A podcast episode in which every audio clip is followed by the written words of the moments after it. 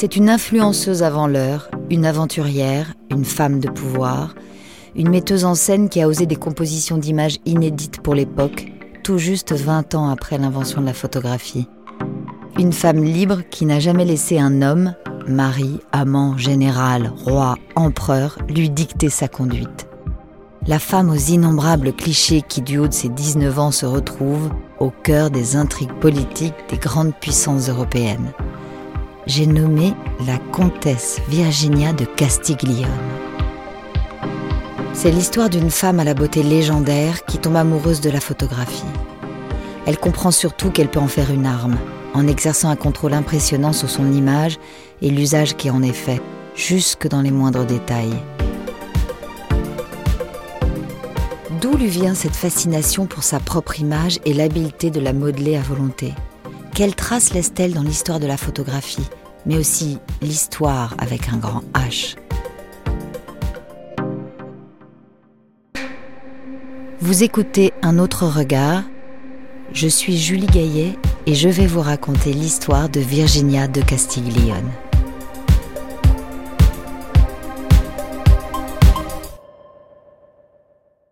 Virginia Oldoini naît au printemps 1837 à Florence, en Italie. Elle est la fille unique du marquis Filippo Oldoini, un gentilhomme et diplomate, et d'Isabella Lamporecchi, une belle dame qui aime le luxe et qui mène une vie libre. Son père étant souvent à l'étranger, ses parents vivent d'un commun accord des vies séparées. Jeune fille, Virginia est vive et intelligente avec beaucoup de caractère. Elle parle évidemment italien, mais aussi français, la langue utilisée alors par les élites qu'elle emploie dans sa correspondance. Elle maîtrise également parfaitement l'anglais et l'allemand. Virginia, qui est aussi appelée Nini ou Nikia, est d'une grande beauté et elle le sait.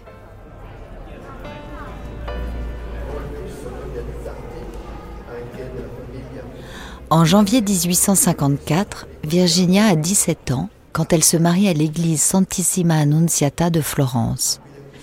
Elle y épouse Francesco Versassis Assinari, sixième comte de Castiglione, un gentilhomme d'honneur de la reine Marie-Adélaïde de Piémont-Sardaigne, épouse de Victor Emmanuel II, le roi de Piémont-Sardaigne. Francesco est fou amoureux, voire fasciné par sa femme. Il lui écrit Vous êtes pour moi le mystère profond de la pierre philosophale. Tout ce que vous touchez devient or à mes yeux, et cet or, je ne le changerai pas contre toutes les richesses du monde. Deux jours après leur mariage, Virginia, devenue Di Castiglione, et son époux partent s'installer à Turin. Ils vivent dans l'hôtel particulier du comte, situé dans le cœur historique de la ville. L'arrivée de Virginia est attendue. À un bal au Palais Royal, beaucoup d'invités montent sur les chaises pour assister à son entrée. On la guette, on la critique, on l'analyse. Elle ne semble pas la bienvenue, tout du moins auprès des femmes. Margherita di Colegno raconte dans son journal. Aujourd'hui, les curieux de Turin sont tout occupés de l'arrivée de l'épouse Castiglioni. Cette jeune mariée qui a eu la chance de naître et grandir en Toscane affecte de ne savoir parler que français. C'est une gaminerie qui dénote un manque de cervelle.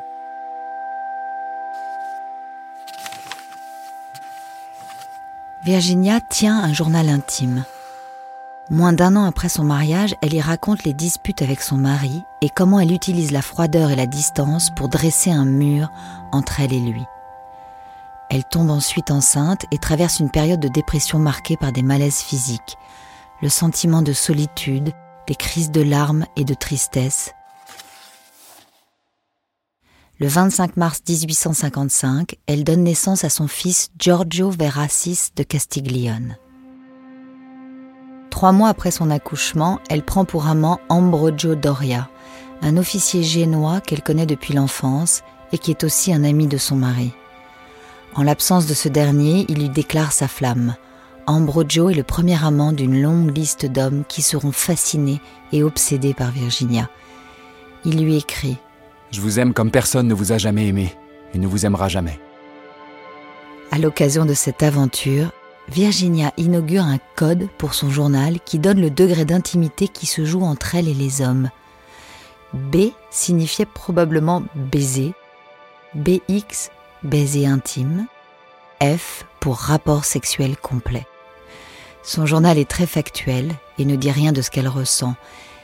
Elle semble observer sa propre vie, se mettre à distance des événements et noter uniquement ce qu'elle donne ou ne donne pas.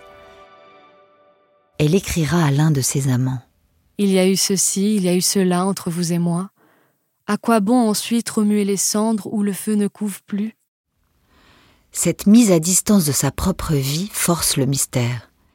Qui est cette femme et qu'attend-elle des hommes si elle en attend quelque chose? Alors que l'époque est plutôt au sentimentalisme romantique, Virginia se démarque. Elle écrit Je ne crois pas à l'amour. Une maladie qui s'en va comme elle vient. Sa vision des institutions conjugales est également cynique. Oh, les épouses Elles sont ma bête noire et mon plus grand épouvantail. Tous les miens en ont pris une, je les ai perdus, et ils n'ont gagné ni leur affection, donnée à un autre après trois mois de mariage, ni des enfants, car on ne peut pas savoir au juste de qui ils sont.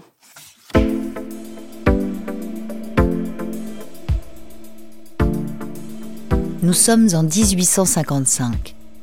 Turin est alors le foyer d'une bourgeoisie cultivée qui promeut les idées nouvelles du nationalisme italien et du romantisme.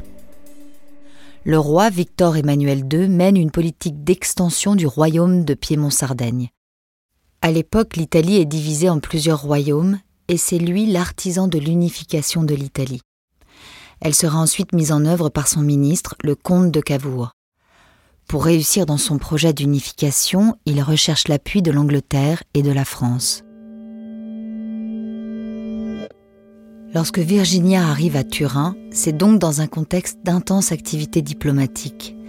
Elle rencontre le roi et fréquente la cour. Le roi et Cavour, conscients du pouvoir que Virginia exerce sur les hommes, décident de la charger d'une mission d'État dans le but de faire avancer la cause italienne. En novembre, le roi lui rend visite à l'occasion d'entrevues privées. Si privées qu'elle y note leur rapport sexuel dans son journal, toujours de façon factuelle, sans possibilité de savoir si elle était consentante ou non. Virginia fait son entrée en politique chargée d'une mission particulière séduire Napoléon III.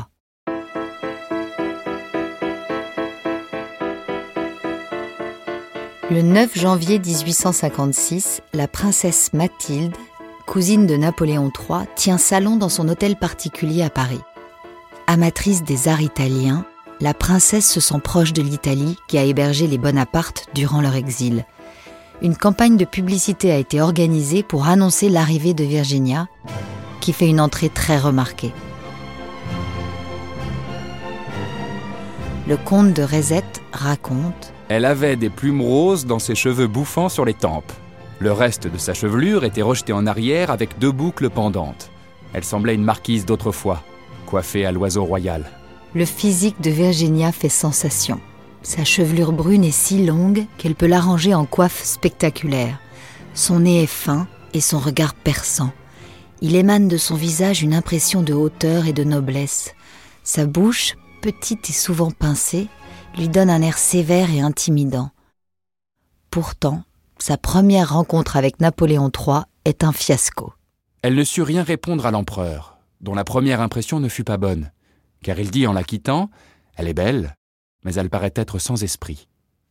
À cette époque, la vie sociale parisienne est constituée de fêtes impériales aux milliers d'invités, de bals costumés où les masques dissimulent les visages et permettent les rencontres.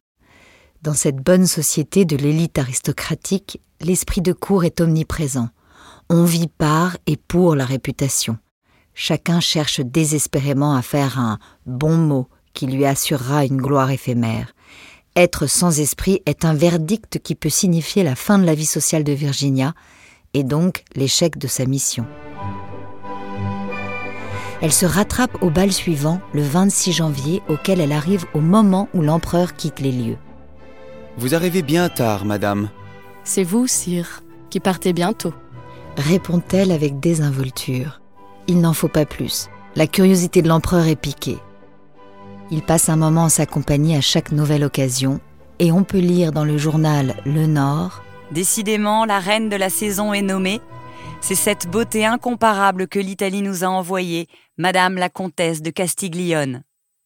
C'est à qui vantera son profil, ses cheveux, ses yeux, et suprême consécration de sa royauté, voici maintenant qu'elle a des ennemis. Ennemis dont la plus notoire est l'impératrice Eugénie. Napoléon III et la comtesse de Castiglione consomment en effet leur liaison avec un grand manque de discrétion. Eugénie vit sa première humiliation conjugale publique et fera surveiller sa rivale de très près.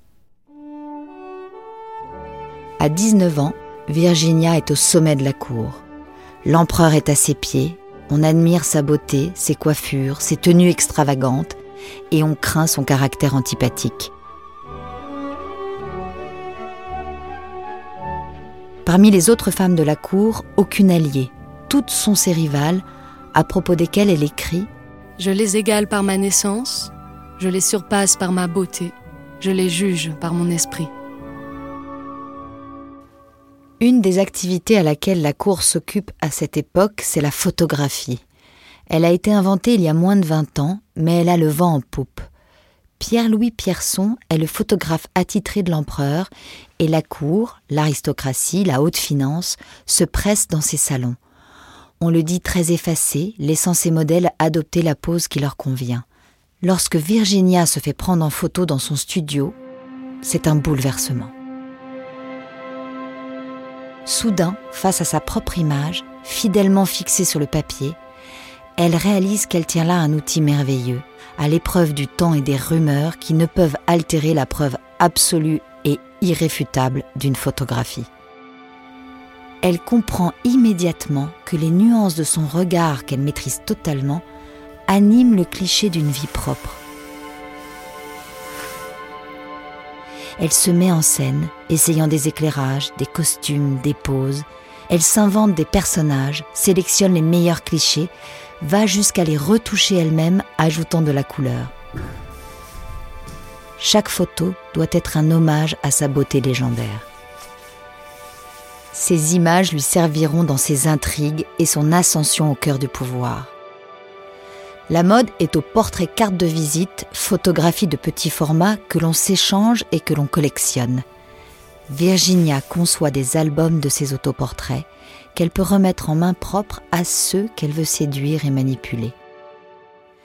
Elle s'inspire des personnages mythologiques habituellement présents en peinture et pose en costume. Les photos lui permettent également de répéter la mise en scène de ses apparitions aux soirées mondaines.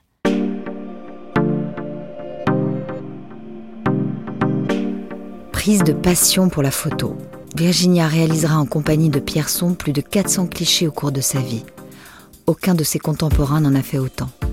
Elle développe une certaine forme d'amitié avec le photographe, lui aussi fasciné par la comtesse. Il lui restera fidèle toute sa vie. Et malgré la maestra avec laquelle elle contrôle son image, peut-être est-ce là une nécessité plus profonde chez elle.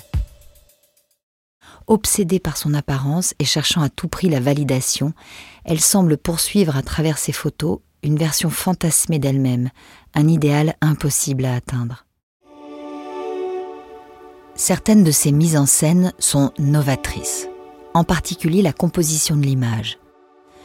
Dans Jeu de folie, elle tient un cadre de velours noir troué devant son œil, occultant le reste de son visage. Le bras et l'épaule sont dénudés, ce qui est provoquant pour l'époque. Le corps de trois quarts face et le velours noir encadrant l'œil, qui regarde directement l'objectif, évoquent les photos de mode d'aujourd'hui. Virginia se montre ici autant qu'elle se cache. Elle nous regarde autant que nous la regardons. Elle impose son cadrage et met en scène sa maîtrise du jeu de l'autoportrait. Une femme vient de faire son apparition dans la salle de bal et aussitôt tous les regards se tournent vers elle. C'est la beauté à la mode par excellence. C'est la comtesse de Castiglione.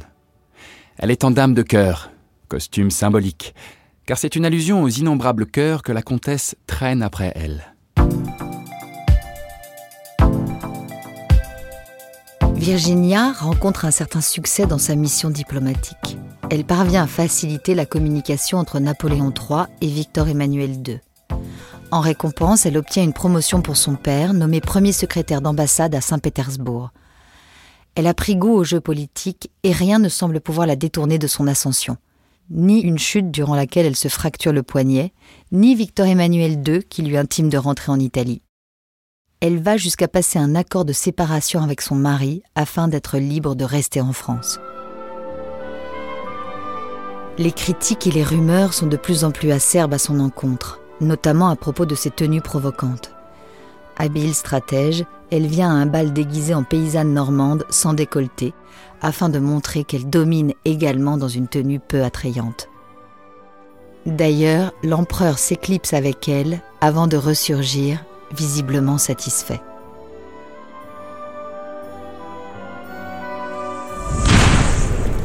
Dans la nuit du 7 au 8 avril 1857, l'empereur survit à un attentat qui le surprend alors qu'il sort de la rue où loge Virginia. Suite à cet événement, elle se met en retrait quelque temps à Londres. Pendant cette période, l'empereur prend une nouvelle maîtresse. La place de Virginia est menacée, ses rivales se régalent de son désarroi. D'après la rumeur, Virginia accorderait ses faveurs à d'autres hommes que Napoléon III. Orgueilleuse, elle se vante ostensiblement des cadeaux offerts par l'empereur.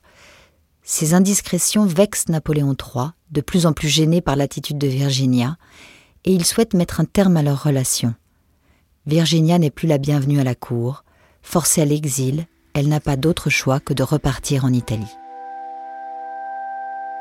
Près de Turin, sur une colline dominant le Pô, la comtesse de Castiglione trouve refuge à la villa Gloria. Sanctuaire autant que prison, cette demeure est isolée et Virginia n'est pas supposée la quitter. C'est la condition pour qu'elle obtienne la garde de son fils Giorgio. Tous deux passent un an reclus dans la villa et se rapprochent alors plus que jamais. Elle en profite pour tenter de l'éduquer afin qu'il puisse briller dans les domaines qui la passionnent, c'est-à-dire la diplomatie et les affaires. Virginia, qui a cherché toute sa vie l'affection d'un père indifférent, a tenu à distance et délaissé son propre fils durant des années. Elle voit pourtant en lui une part d'elle-même, comme un reflet de sa beauté. Elle l'a d'ailleurs beaucoup fait poser avec elle sur ses photographies. Habillé en fille, à sa propre image, ou bien prostré dans des positions d'adoration, il est à la fois témoin de la beauté de sa mère et une extension de celle-ci.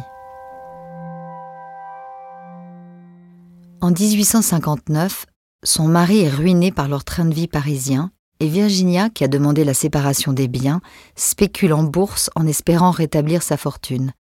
Elle entretient une relation épistolaire avec son confident, Joseph Poniatowski. C'est un ancien amant de sa mère qui l'aide dans ses affaires. Mais plus qu'une simple association commerciale, leur complicité semble sincère, et Virginia lui fait part de ses angoisses, ses peines, ses espoirs. Elle, qui tient tous les hommes à distance, se livre de manière surprenante. Vous savez, je suis seule ici comme une chienne. Tout le monde, sans exception, m'a tourné le dos et abandonné. Sa plus grande préoccupation est de trouver un moyen de reconquérir Napoléon III, qu'elle appelle le vieux. Il faut garder le vieux chaud, et pour ça, il faut le tenir près du feu.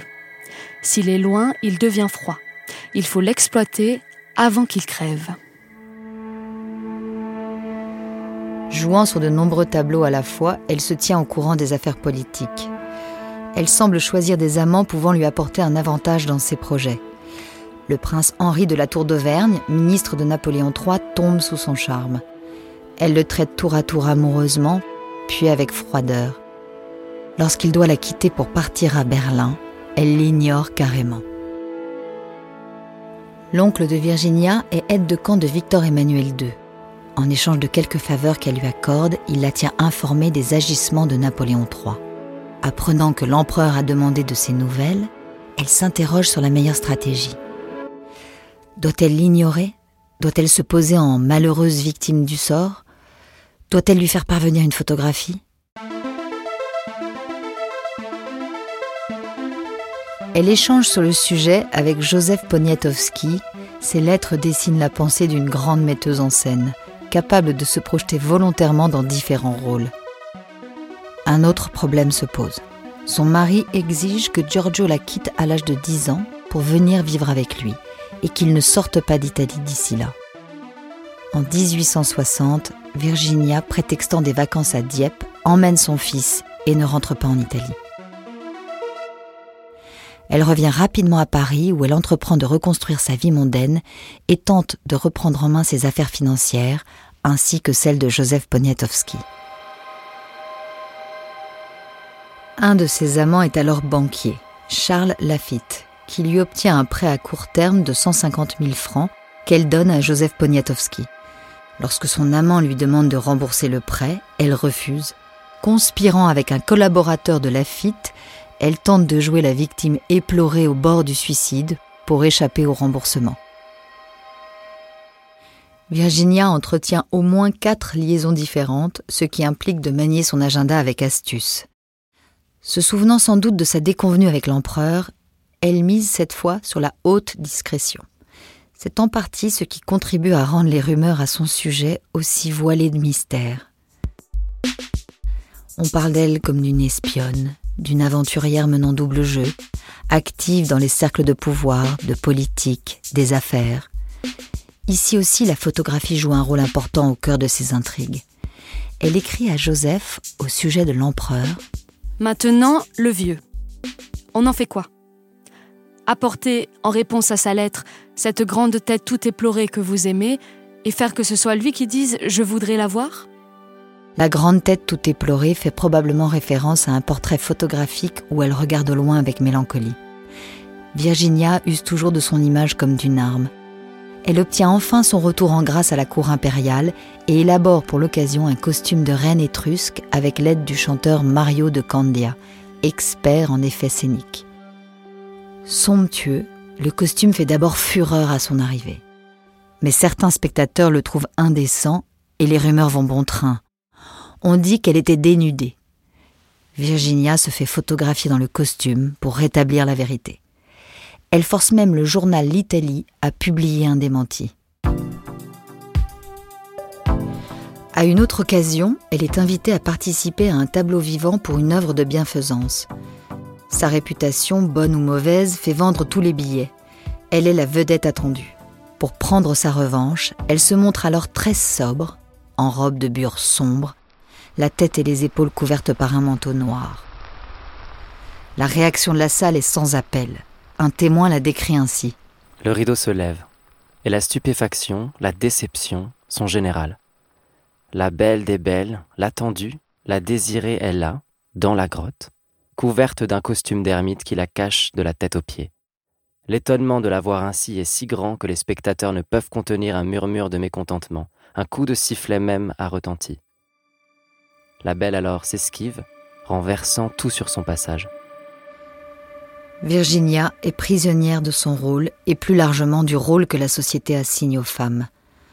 Se serait-elle présentée dénudée qu'on aurait crié au scandale? Pourtant, visiblement, c'est ce qui était attendu d'elle. Le costume est photographié par Pierson, mais elle est battue. Son image ne lui appartient désormais plus. Sa notoriété est telle qu'elle n'a plus aucune marge de manœuvre pour se réinventer.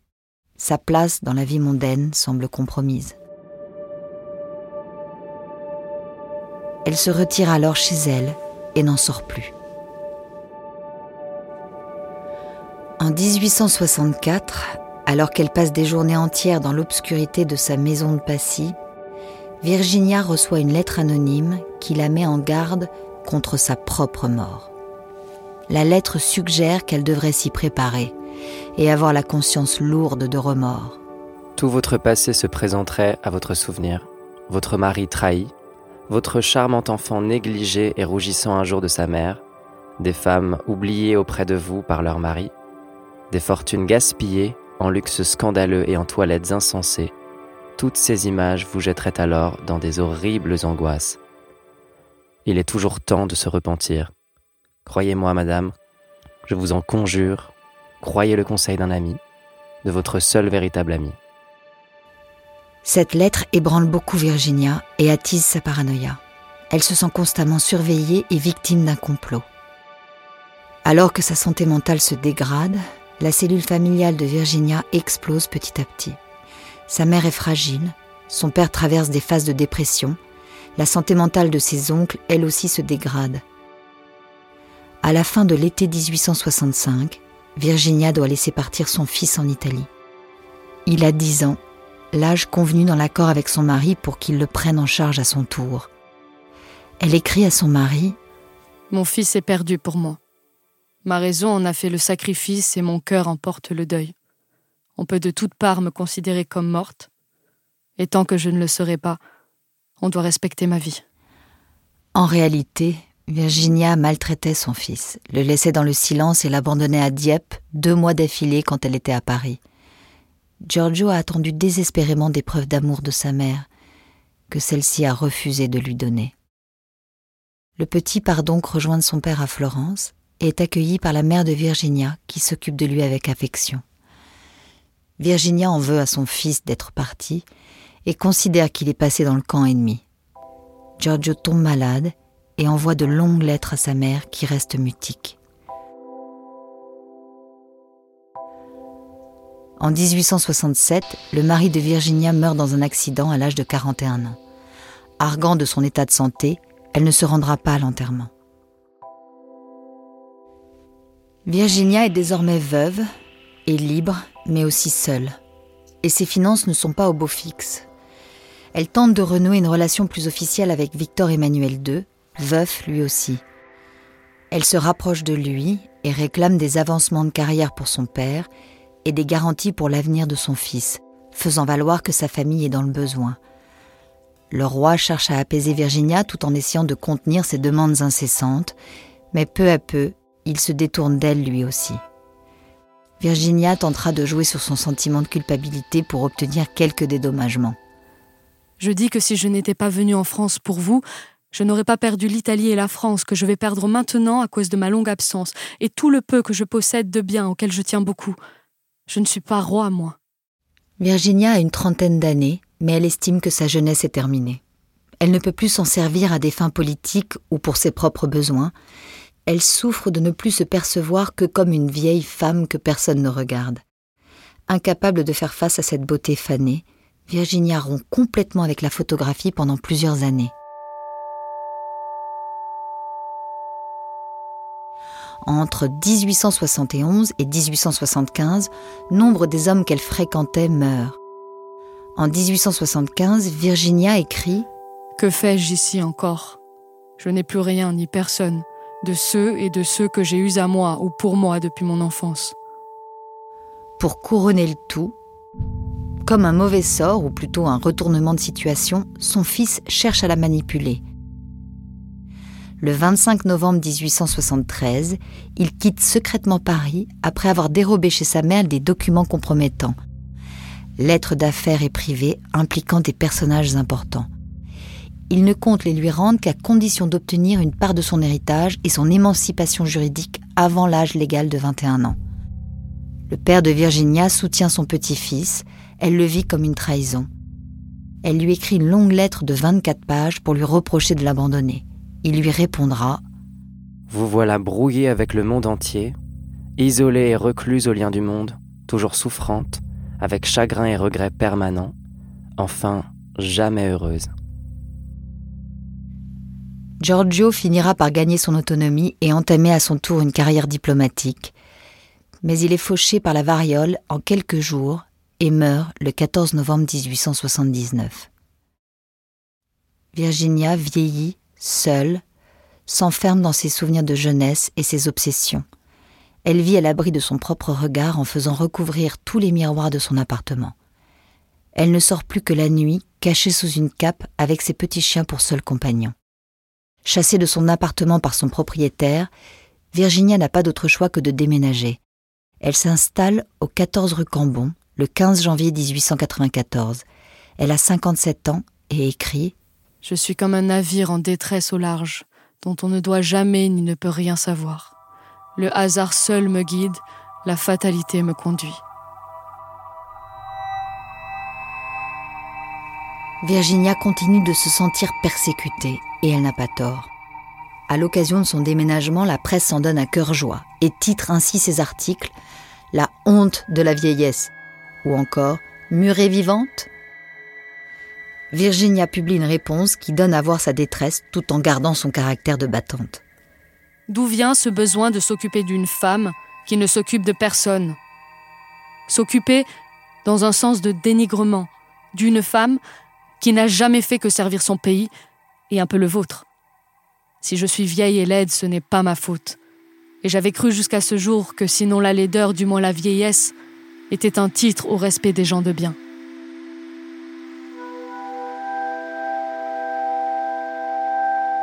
Comme pour prouver au monde et à elle-même qu'elle reste Virginia de Castiglione, celle que tout le monde a adorée ou détestée pour sa beauté, Virginia revient à la photographie de manière inattendue.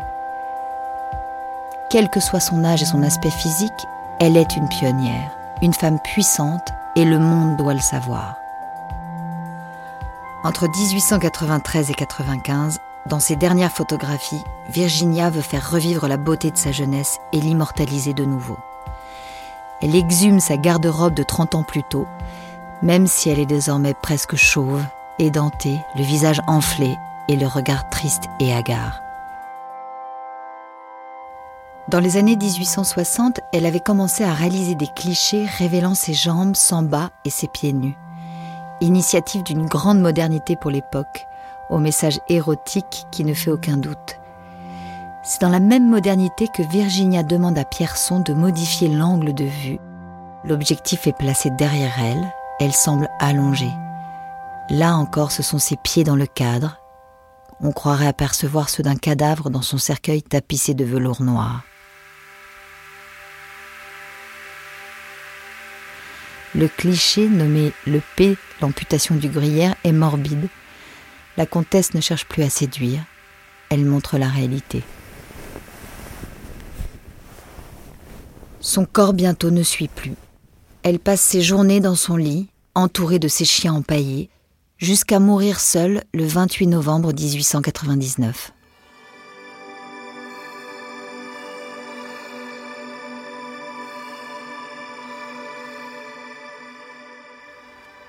C'est notamment grâce à l'homme de lettres Robert de Montesquieu, admirateur du travail de la Castiglione, que son œuvre est connue aujourd'hui.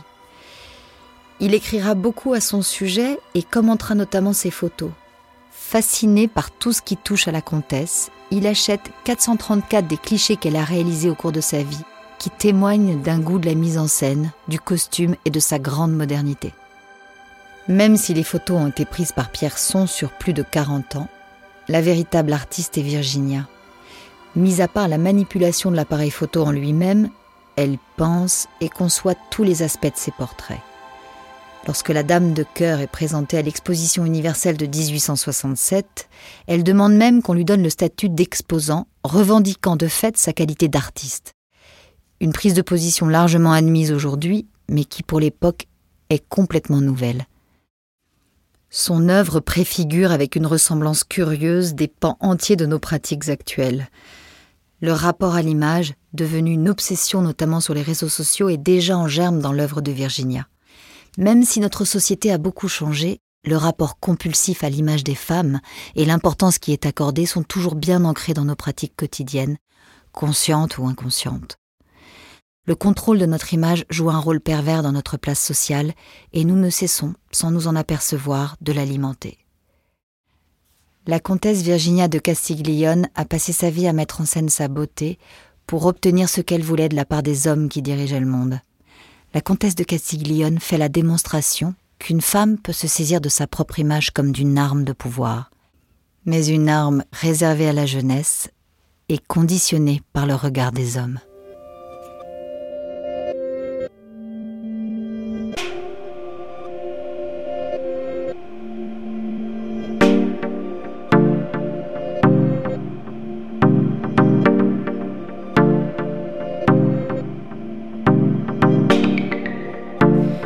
Je suis Julie Gaillet et vous venez d'écouter Un autre regard, un podcast produit par Louis Média. Le texte est de Lucie Thomas et Gabriel Arine Pillot. La musique est de Raphaël Ankerman et les illustrations sont réalisées par Louise de Crozal. Théo Boulanger a fait la réalisation de cet épisode. L'enregistrement a été fait par le studio La Fugitive. Louise Emerlet est en charge de la production d'un autre regard. La supervision éditoriale et de production était assurée par Maureen Wilson et Melissa Bounois. Merci à Clara Bouveresse, historienne et chercheuse qui nous a permis de produire un contenu historique rigoureux. Clara Bouvresse est docteur en histoire de l'art et spécialiste de photographie, et notamment l'autrice de L'histoire de l'agence Magnum aux éditions Flammarion et Femme photographe aux éditions Actes Sud. Vous pouvez retrouver les références des sources utilisées pour ce podcast sur notre site internet louismedia.com. Si ce podcast vous a plu, n'hésitez pas à en parler autour de vous. Merci.